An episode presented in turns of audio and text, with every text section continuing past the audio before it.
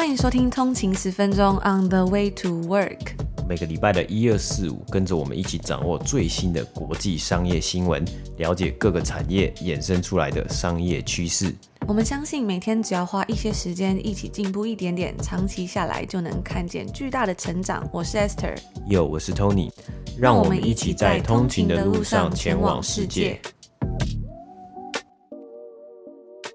大家早安，今天是十二月十号，星期五，欢迎回来通勤十分钟。大家早安。那又到了这个一个礼拜的礼拜五，也就是工作日的最后一天啊，不知道大家感觉怎么样？十二月呢，即将要只剩下三个礼拜就要过完啦，有一种岁末年终的感觉。我觉得可能在台湾大家可能感觉还好，因为主要的假期应该是集中在农历过年的时候吧。可是像在这边，真的好像圣诞节到了，好像真的有一种每天都非常欢乐愉快的那种气氛的感觉。那我最近在看 YouTube 的时候啊，就看到很多台湾。YouTuber 出去玩嘛，然后就有看到说，哎，最近台湾的旅游算是非常的蓬勃，很多的饭店都一位难求，我就觉得说，哇，感觉真的好不一样哦。因为今天呢，我又看到多伦多的这个新增案例来到，好像又是破了五月的记录吧。上礼拜才跟大家讲过一次，但是今天他又破纪录，就是好像来到一千五百多个吧，所以也是真的还蛮惊人的。所以如果在全世界世界各地的通勤族呢，大家都要注意安全，然后好好的消毒啊，然后注意保暖，因为现在天气变冷了嘛。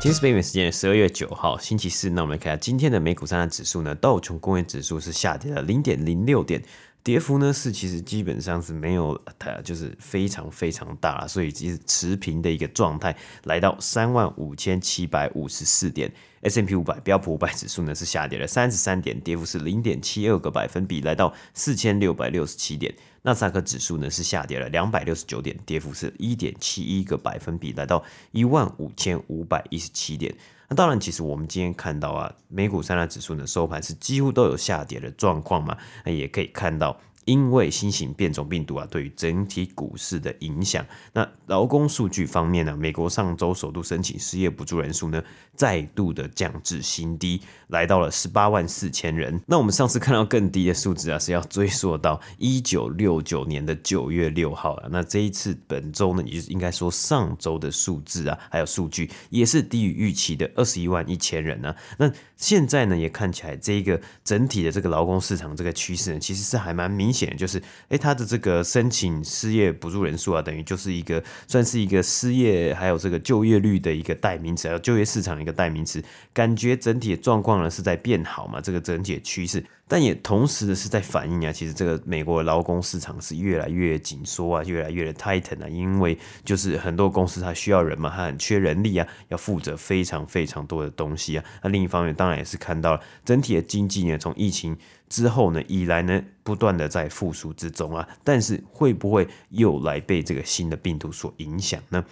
那其实现在很多国家的政府呢，又有一些新的政策，例如英国呢，好像又有一些新的呃在家工作或是一些新的口罩的一个规定啊。那也有部分的疫苗公司还有药厂啊，他们是指出，像是 Pfizer 呢是说他们的疫苗呢，在早期的研究之中呢，对于这个新的变种病毒呢是有有有效可以来舒缓、减缓还有抑制的，但是。这个目前的阶段都还是非常的早，整个讨论都还是在一个很早期的讨论，因此对于进到明年可能还是会来持续影响到股市啊。我们看到过去几周的股市呢，上上下下的波动呢，都是因为这样子有这个疫情的存在啊，再度的来去影响。那个股方面呢，今天我们看到迷因股之王 GameStop 的。今天收盘是下跌了十个百分比，来到一百五十五块。那该公司呢是在北美时间周三的时候呢，公布了最新一季的财报。啊虽然营收有持续的在成长，但是呢，它的亏损也是持续的在成长，持续的在扩大之中，也造成了今天的下跌。那除了 GameStop 之外呢，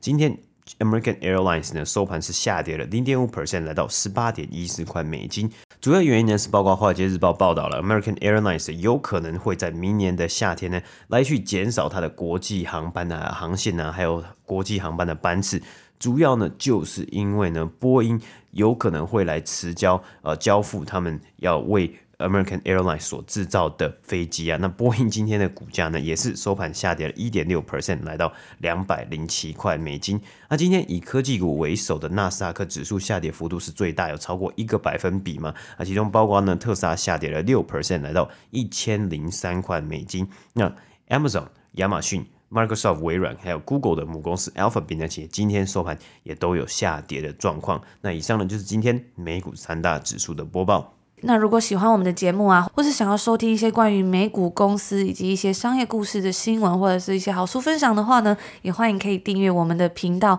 我们在每周礼拜一、二、四、五呢，其实都有节目哦。那礼拜一、二、四呢，都是订阅付费的专属 VIP 的内容。如果每天透过我们的节目认识，假设三间公司的话呢，一年下来就可以认识多达将近要六百间公司了，能够帮助你认识更多有关于这些商业故事啊，或者是逻辑思维，或者是在你的美股投资等等的方面。相信都会大有进展。那现在 Apple Podcast 呢，也有两个礼拜的免费试听。如果你在上班的途中啊，或者是每天不知道要透过什么样的方式精进自己的话，也欢迎大家可以收听我们的频道。我们每周礼拜一、二、四、五都会在这边陪伴大家哦。那除了 Apple Podcast 之外呢，如果你是非苹果用户，或者是没有更新到 iOS 最新的，或者是想要用别的平台订阅的话呢，也欢迎可以订阅 Patreon，它是一个一模一样的订阅服务哦。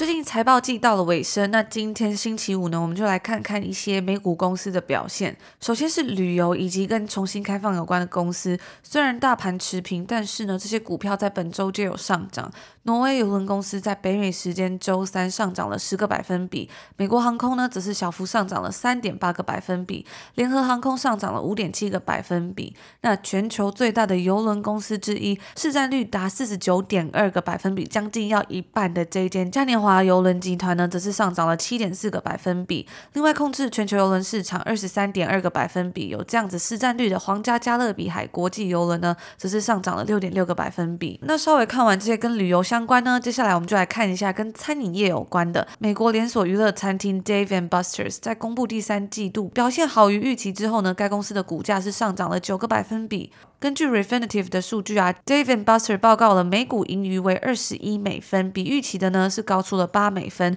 那这间公司它是成立于一九八二年，该公司是结合了视听娱乐以及餐饮服务，算是一个复合式的餐饮店。让年轻人能够有这种类似一站式的享受，当然呢，也可以在里面收看球赛的转播。那接下来的目光呢，我们转到科技业，软体公司 PagerDuty 根据 Refinitive 的数据啊，在这次的财报中报告了每股亏损七美分，低于原本每股亏损九美分的预期之后呢，该公司的股价是上涨了十点四个百分比。那 PagerDuty 本季度的营收是七千一百八十万美金，高于预期的七千万美金，而 PagerDuty 呢也同时公布了他们高于预期的第四季度的获利以及财务预测，那稍微简单的来介绍一下这间软体公司，它到底是在做什么的？因为现在有很多的软体公司嘛，那其实每一间软体公司它所负责的东西都不太一样。PagerDuty 呢，它也是一间 SaaS 公司，就是 Software as a Service。那他们提供了工具跟平台，主要的目标呢是帮助公司在系统出问题之前找出这些问题，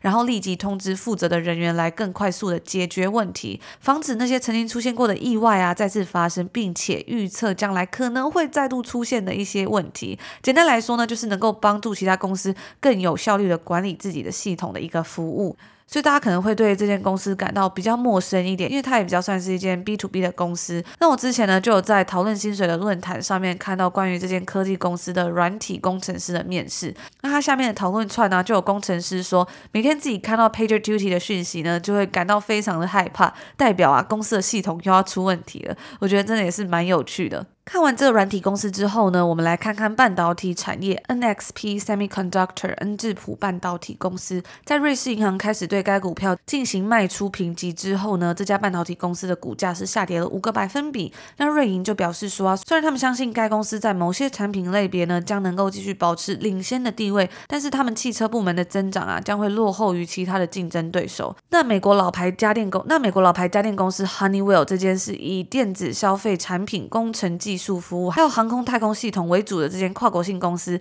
在美国银行将其股票评级从买入下调至中立之后啊，Honeywell 的股价是有稍稍的下跌。美国银行呢也同时下调了对该股票的目标价格。他们表示啊，因为供应链的问题，再加上通货膨胀，应该会影响 Honeywell 在二零二二年上半年的营收以及利润率。那最后呢，我们要来分享的这间公司是智慧电视 Smart TV 数位机上盒提供公司 Roku，在他本周重磅宣布要与 Google 达成多年协议，将 YouTube 保留在该串流平台上面之后呢，他们的股价也是跟着马上攀升。那这笔交易呢，将会允许目前五千六百四十万名 Roku 的活跃用户呢，能够继续不中断的在他们的平台上面观看 YouTube、YouTube TV 以及 Google 的直播服务。那在早前，Google 曾经威胁要在北美时间的十二月九号将 YouTube 还有 YouTube TV 从 Roku 上面撤下来。那这场战争呢，也引起了国会的注意，因为近期国会十分注意这些大型科技公司嘛，试图要来控制他们日益壮大的权力。YouTube 的发言人就表示说啊，我们很乐意与 Roku 达成协议，能够继续在他们的设备上面看到 YouTube 啊，还有 YouTube TV 的应用程式。我们也很开心能够建立合作伙伴关系，使得我们的共同用户受益。那这次的协议呢，也让 Roku 能够免于大量用户的流失会带来的损失，因为像其他它的竞争对手，比如说 Amazon 的 Fire TV 啊，或者是 Apple TV 等等的，都能够直接在上面使用 YouTube 嘛。这次他们的协议内容并未公开，而早前呢，双方其实是因为啊，对于广告收入的要求而引发争论。Roku 就要求说，要在每笔交易之中要向他们自己的客户出售一定比例的广告，而 YouTube 身为世界上流量第二大的网站，它的串流媒体观看方面。仍然还是具有主导的地位嘛，并且他们也有足够的人气去回应 Roku 的需求。那 Roku 呢，就声称说，Google 要求他们在该公司的搜寻结果之中优先选择 YouTube，而非其他供应商的内容。在十月月份的时候啊，明尼苏达州的参议员也表示对 Roku 的支持。他说到，长期以来啊，这些大型的科技平台一直在利用自己的力量来偏袒自家的产品跟服务，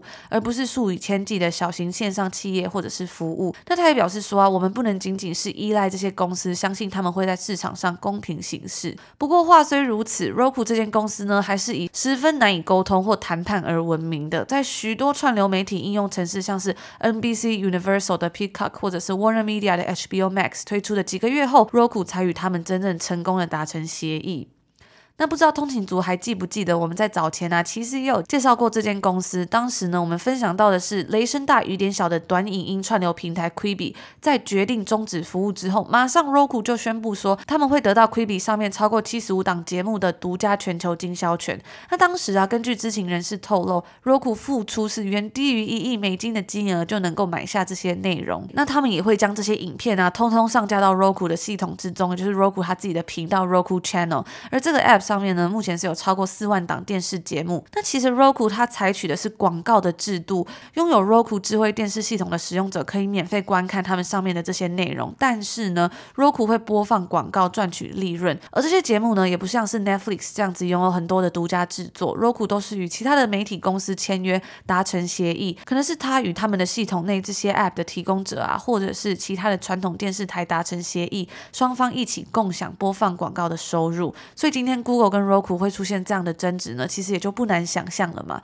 那不知道大家觉得什么样的商业模式会比较好呢？像是可能像 Netflix 这样，他们收取一定的费用，然后再将这些经费呢拿去独家制作他们自己的节目，还是像 Roku 这样去跟其他的平台达成协议，然后将这些影片免费播放给他们的观众，然后再从广告之中收取获利。最后啊，我们就来稍微复习一下 Roku 这间公司，它其实是在二零一七年的时候公开上市，算是在二零一九年的时候讨论度非常高的一间公司。那它主主要呢是做智慧电视机的机上盒，最便宜啊，其实三十块左右就可以连接电视了。上网下载串流影音 App，像是 Netflix、Amazon、Hulu 等等的来收看。而它的 App 商店之中呢，有超过一万个付费及免费的 App。根据 NPD Weekly Retail Tracking Service。零售追踪数据显示啊，Roku 在美国以及加拿大市场拿下智慧电视系统的市占率是拿下第一名。那美国市场呢，它拥有了三十八个百分比，在加拿大呢，则是拥有三十一个百分比。该公司是追踪从二零二一年一月五号到二零二二年十二月二十六号。那过去几年呢，Roku 皆是市占率第一名的位置。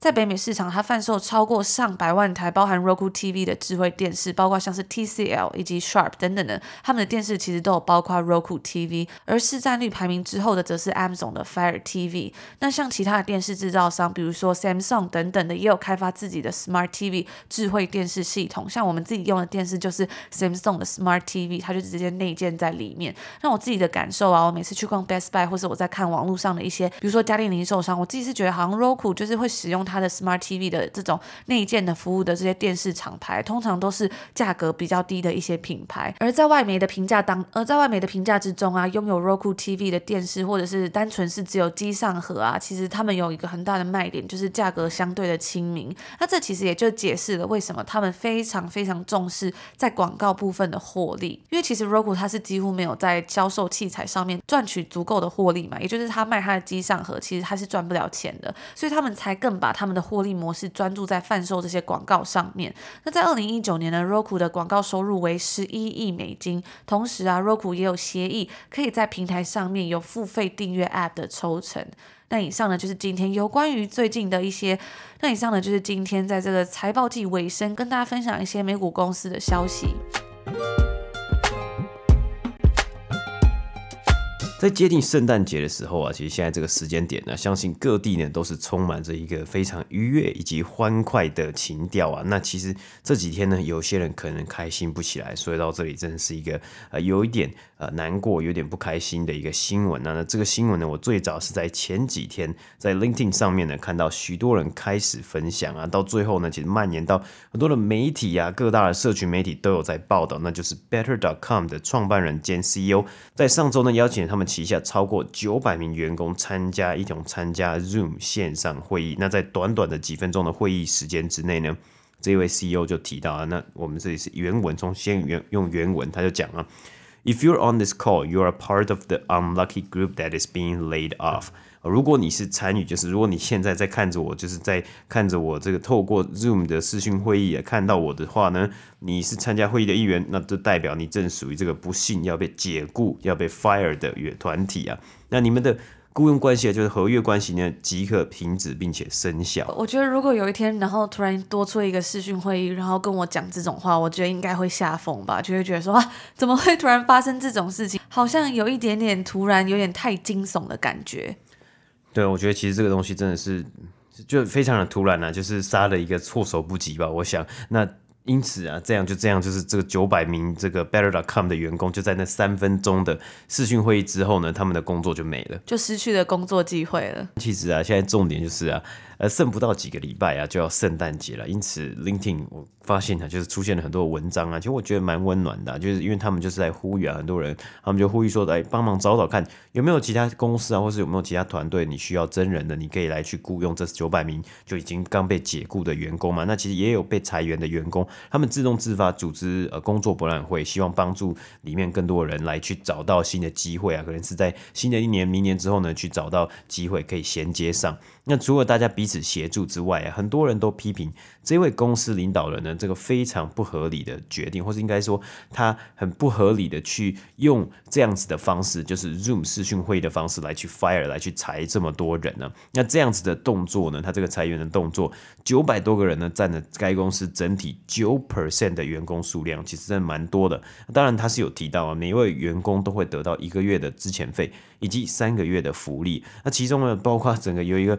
专注在平等、还有多元文化、还有包容 （inclusion） 的团队呢，整个团队是被裁掉了。那根据 TechCrunch 的报道啊，该公司三位包括行销以及 communication 的管理高层呢，因为这个事件呢，更是直接向公司递出了辞呈。因此啊，这位领导人、这位创办人 CEO 的作为呢，引发了许多人的挞伐，并且在网络上制作迷因梗图啊来嘲笑。那我们来谈谈，稍微介绍一下 Better.com 这间公司啊，它是一间线上的房贷新创公司啊，所以它呃利用这个线上可以做房贷的一个特点，所以省去了一些必要的费用等等的。但是让很多人生气的点更是啊，它其实在前一周才宣布，它要透过 SPAC 来做 Business Combination 来上市。更是呢，已经拿到了透过这个 financing 呢，拿到了七亿五千万美金的现金呢。同时，它也是软银投资的一间公司。当然，其实孙正义的软银的愿景基金呢，投资了很多的科技公司嘛。似乎好像有时候呢，也有媒体是写到，似乎好像有时候对于选择这些领导人带领的公司，好像有点不太行啊。那例如呢，二零一九年呢，从估值最高独角兽到濒临破产的 WeWork 啊，也曾经是被爆料公司文化内部的文化有点呃不太 OK，有点不良，以及他们的当时的创办人还是 CEO 呢，Adam Newman 呢被估值太高来冲昏头啊。当然最后 Adam Newman 有点算是成功的退场了。可是呢，也有一定比例的员工被濒临破产、公司重组来受到影响。那最近 Adam Newman 呢，在 WeWork 再度上市，透过呃重新两年之后卷土重来，透过 SPAC 上市之后呢，接受了公开的访问。如果有兴趣的通知组也可以去看一看，我可以把链接放在呃底下，好像大概是四十分钟左右的访问啊。嗯，一个非常直观的心得就是 Adam Newman 呢是一个非常会讲话的人，或是他为了这个访问呢。应该做出了很多的功课以及很多的准备啊。那 Better.com 呢？我们回到 Better.com 呢，它更是在即将透过这个 SPAC 上市啊，估值呢是预计会来到六十亿美金啊。所以我们在讲了这么多东西之后呢，我们再来讲到他这个领导人这位 CEO，他其实在先前呢就有呃 Forbes 杂志，他就有报道到去年甚至去年呢，他都有对于公司文化以及他对于他的员工啊，有一些比较不良的一些比较呃脱序的一个行为啊。他甚至在他内部的这个员工信上面是指出啊，他的员工是 dumb dolphin，呃，很笨的海豚。你们是很笨，你们是一群很笨的海豚。我不知道为什么是这个这个比喻啊，但是呃，就是他觉得他们好像就是跑得很慢，你们太慢了，做事情太慢了，然后在那边偷鸡摸狗啊，浑水摸鱼啊之类的。然后记得我以前呃国中的时候啊，国中老师都会说，哎，你们如果在摸鱼，就会摸到大白鲨，就是这种这种概念嘛，或是什么夜路走多了会碰到鬼之类。所以因此呢，这这个 CEO 其实就有之前一些不良的记录了，而甚至呢，TechCrunch 的报道也提到，哎，这一次就我们刚刚讲到，他们接收了一个新的现金，一轮的现金啊，七亿五千万美金的现金呢。可能也是导致他们这次要裁员的主因啊，因为裁员呢，这次裁了将近十 percent 公司十 percent 员工啊，或许就是因为他们内部有一些啊经济有一些财务上的问题或财务的架构没有的那么健全，那特别是在上市即将上市之余呢，要重新来整顿一下公司的架构是非常非常有可能的。为什么呢？因为去年的时候呢，去年疫情之后。呃，整体的利率是非常的低嘛，所以很多人都想要透过可能借呃新的房贷来去搬家嘛。那也有很多人因为疫情，他们因为在家工作，所以搬到了更多的郊区，整个方式呢是非常的火热嘛。所以 Better.com 呢，因为这样子来受惠，他们在去年呢就有提到，我们因为这样呢，我们要招募更多的人。那这位 CEO 呢，就曾经讲到，他们在二零二零年呢，就要招募一千多名员工啊，来帮助整个公司来持续去成长，因为他们看到了太多的需求了嘛，有很多人要想要来申请房贷啊，想要做这个 refinancing 啊，想要来申请 mortgage 啊等动作嘛。那因此呢，其实这里呢，我们就想到了一个，呃，我自己也想到了一个心得，就是。我们看到很多新创公司啊，新创公司当然最主要，他们就是希望要成长嘛，我要成长到更多茁，就是更茁壮啊，然后我整公司也要更庞大，组织更庞大，然后我要得到更多的募资，然后我要去呃朝向啊，可能有一天朝向 IPO 啊出场来迈进。那很多时候呢，这些公司他们都会讲到，他说哇，我现在在成长，最主要的一个呃 metric，最主要一个指标呢就是。我们现在呢，公司的员工从五十个人，哇，两年呢就变到了五百个人。我们公司非常非常的庞大，但其实呃背后要想的是，呃，你从五十个人变到五百个人，等于说你多了四百五十个人呐，啊，那你的公司的员工数呢，基本上是成长了十倍。你要养的人呢是成长十倍，你要开销你的支出，你的这些员工的薪水的支出呢，其实都要来更多的嘛。所以这个东西呢，也是很多公司。新创公司呢，应该都需要在注意的，就是在成长的阶起阶段，你当然是需要招兵买马，但是你增加的人头数能不能有效的让每个人都发挥到你最好的效率，而打扰让公司成长呢？很显然的，这位 CEO 呢，就是没有达到他的预期，所以他才会像刚刚他在信件里面直接骂员工哦，你们很懒散，你们很慢，你们很没有效率，但同时他又为了要他的成长而去跟媒体说哦，我今天要。增加一千个人，我要增加更多的人来帮助我的公司。哇，我公司成长很快啊，我们有很多的员工啊。或许说这样的话呢，其实也是一个比较不负责任的一个行为了。那除此之外呢，其实我也有看到网络上有人在讨论啊，就是诶，这一个这一次这个透过视讯会议来开除员工这件事情呢，就像是乔治克隆尼所主演的《型男飞行日志》这部电影一样啊。那我自己是没有看过，但是我稍微上网看一下他的呃故事内容啊，就是他主要就是提到啊，在金融海啸在两千零八年之后呢，很多公司因为金融海啸，所以他被迫需要裁员啊，公司可能要倒倒闭啊。那乔治克隆尼呢，就是担任他这个主角，就是担任一个。飞到各个城市，就他亲自就是呃搭飞机去各个城市去面对面。告诉这些员工，哎，你要被开除的这个工作，那似乎呢，其实片中好像也有提到，是不是要换成透过视讯来做这件事情？就是用视讯的方式，然后透过一个荧幕，然后跟你讲说，你今天被开除了，今天就是你的最后一天了这件事情。那这样子的讨论，还有这样子的矛盾呢，也会让乔治·孔尼在里面担任这个主角，失去他的工作嘛？你就不可能再去飞到各个城市去跟人家讲，你以后就只需要一个人，呃，待在公司，然后每天就是跟人家安排视讯会议。然后来去解雇别人，那当然呢，其实还有呃，这部片还有讨论像单身啊、黄金单身汉啊，或者是家庭，还有爱情的元素嘛，等等。大家如果有兴趣，也可以去看。哎，那说到这个 downsizing 这种就是裁员的状况啊，我就不得不提到一部我们常常跟大家分享，真的很喜欢的一个影集，就叫做 The Office 爆笑办公室。我记得好像在还蛮前面的集数，因为它有很多集嘛，在还蛮前面的集数里面，里面的主角作为 Michael，就是他是担任一位算是比较算是经理，就是管理阶层的人呢，他就被派了一个任务。那这个影集里面，他主要几乎所有的场景都是在一个公司里面，叫做 Dunder Mifflin，就是一个卖纸的公司。那这位 Michael 呢，他就要被派予的任务就是也是一样去做 downsizing，就是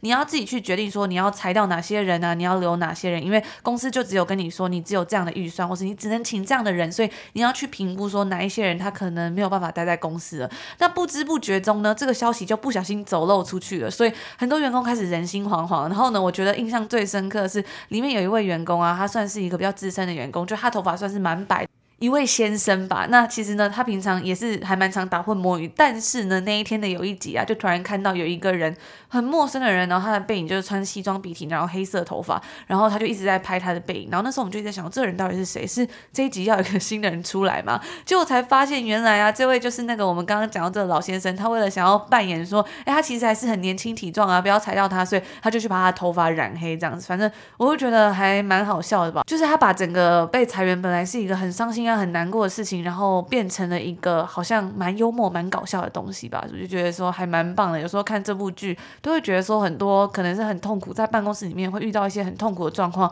他都把它变成用这种比较诙谐、谈笑风生的东西把它演出来。像是比如说，像是比如说员工之间的勾心斗角啊，他就会用一些很好笑的方式，比如说要报复员工，两个人感情也不好嘛，他就把人家的计算机藏在一个果冻里面，就是里面有一个人呢，他做了一个果冻，就是他都会把其中另外一个人的计算机放到这个果冻里面，然后来报复。他，我就觉得真的是，真的是还蛮好笑的。就说到刚刚 Esther 讲这个老先生呢，然后他把自己的头发染黑嘛。那其实那一集的内容呢是在讲，就是他们那个办公室，他们需要裁一个人，就只有裁一个人。那刚好呢，这 Michael 呢，这个办公室的主管呢，他已经有两个人选，其中就是的老先生以及另外一个人。那在我就看过一本书，其实我记得我应该年初的时候有跟大家分享到，就是他背后的故事啊，真的就是他们在呃。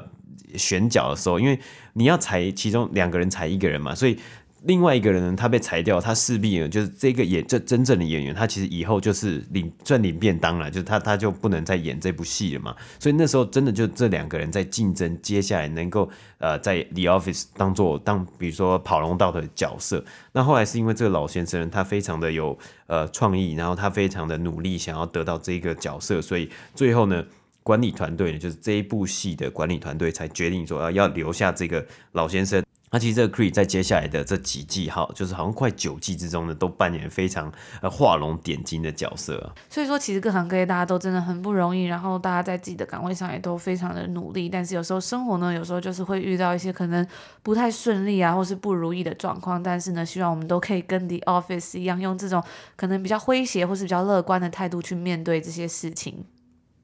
那最后呢，其实再讲到我自己的经验呢，其实我在嗯，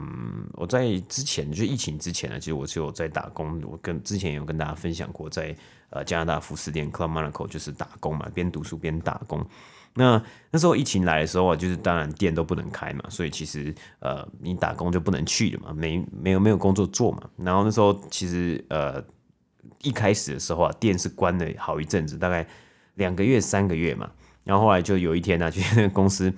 的主管呢、好像是主管的主管，就店长的主管嘛。然后那个区的主管他就说：“哎，我们要开，也是要我们要开一个视讯的会议这样。”然后大家也是大概三十四十个人嘛，那个店因为有有有 part time 的，有正职的。然后那时候其实是 part time，所以我觉得是没什么差，大家也很开心。然后就也是去那个那个 Zoom 的会议啊。然后我记得一开始啊就哦寒暄啊之类。后来那个主管呢就来了。然后那个主管就也是在视频会议说啊，那你们要就是 lay off 就算是就解雇。可是我觉得那时候的经验好像就是比较合理一点的，因为毕竟呃，因为疫情真的你说这种零售店根本也不能开嘛，你不你不能开，你当然就是要被呃解雇啊。但是他们其实呃后续也都有说，呃，如果之后呃时间呢、啊、还有情况允许，就是如果政府宣布这些零售店可以开门的话呢，大家会陆续分批的，就是再呃再度的回去。那后来我。大概过了四五个月之后吧，其实我也有接到电话说，哎、欸，嗯，我们现在就是重开啦，你要不要再回来，就是打工啊之类的。但后来我就就有其他的工作了，所以就没有再回去嘛。只不过，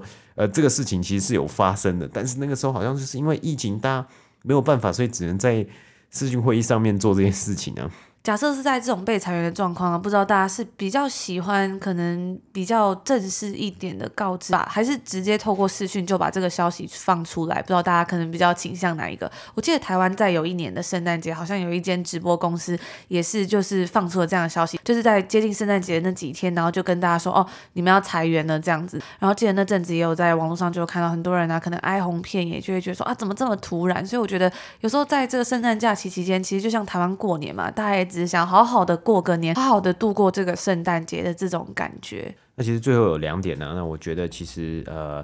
对于这九百个人来说，其实在因为在 LinkedIn 上面是看到很多很 personal 的一些文章嘛，所以其实对于其他公司，如果现在很需要在成长啊，要招人的话呢，其实对于他们来说是一个。很好的人力库啊，就多了九百个人嘛。那另外一个部分呢，就我应该也是有跟大家分享过。其实我觉得 LinkedIn 是一个还不错的平台，特别是你要去搜寻公司的话，就是如果你对于哪些公司有呃想要更深入的了解，你可以去 LinkedIn 上面看看他们这些呃公司里面的高层啊，或是这些人的背景啊之类的，它是一个很好的搜寻工具啊。但当当然不是每个人都可能会。呃，运用得到，或是就是觉得有用啊，但是我觉得这是一个很棒的一个地方，可以让大家去呃查查资料，或是看看一些有哪些公司在在这个市面上嘛，就是其实股市啊，这个整个美国的股市，或是全球有很多很不错的公司可以去看啊，像是其实最主要的功能就是，其实你在 LinkedIn 上面，你看到很多公司的介绍啊，它下面都会写它有多少的员工嘛。还有多少员工？然后呃，你可以去像在财报里面啊，比如说如果有一些 stock-based compensation 啊，或是一些呃公司有揭露一些哦，他们在薪酬上面有什么样的呃发发放的话，你可以稍微去算出来说，到底每个人赚了多少钱之类的。那之前我做过这件事情啊，当然其实也不是说百分之百准确啊，可是其实也都可以稍微的去了解。就主要呢，意思就是稍微去了解一下，有一个多一个资讯的来源呢。那以上呢就是今天。第二则新闻的播报。那以上呢，就是我们今天礼拜五要跟大家分享的内容啦。大家也是辛苦工作了一个礼拜，终于到周末可以好好休息了一下了。那每次在这边跟大家分享新闻的时候啊，我就觉得说，哎，可以跟大家聊聊天，真的是一件非常开心的事情。而且大家在上班之余啊，或者在生活工作之余，还可以花时间精进自己，我觉得也是真的是一个非常了不起的事情。也谢谢大家跟我们在这里每天成长进步一点点。那除了圣诞节之外呢，其实现在也到了岁末年终嘛，就是今年二零二一年也快要结束啦。大家也不妨呢，可以重新的来看看、审视一下，呃，这一年的自己啊，或是今年年初定下的目标呢，是达到了几 percent，达到了几成呢？或是呢，可以来开始来看看明年呢，对自己有什么新的期许啊，或是新的目标。我觉得其实有时候呢，你提早开始啊，可能十一月、十二月的时候呢，提早开始来为呃明年来去规划呢，或许会有一个更多的。呃，更清楚的蓝图啊，然后知道自己要做什么，因为你可以有多一点时间，稍微的去审视一下过去的自己，并且呢，为未来的自己呢立下一个立基点，然后从明年呃一月一号呢就开始有一个成功的一年，有一个非常棒的一年。那也欢迎大家跟我们分享说，你在二零二一年呢有完成了什么自己的目标？我记得 Tony 在年初的时候呢就有分享说，他今年的目标是要看五十二本书嘛。然后我也记得那时候有非常多 Tony 族就有分享说，在今年的目标，比如说要养成运动的习惯啊，或者是要花多少时间去做什么样的事情，拨一些时间去做自己真正喜欢的事情等等的。那不知道大家这些目标完成的怎么样呢？我自己是觉得啊，不管有没有达到这些目标，但是呢，只要你在今年呢、你有往这个目标前进了一点点，比起去年的自己，你又。更往前迈进了一点点，其实都是一个非常值得开心，或者是非常值得鼓励，要为自己好好鼓励的一件事情。那也欢迎大家可以跟我们分享，在新的一年呢，你们有什么样的目标哦？那今天是星期五嘛，我们就在这边先祝福大家，今天有一个美好的开始，然后有一个愉快的周末，我们就下礼拜见喽！下周见，拜拜。拜拜。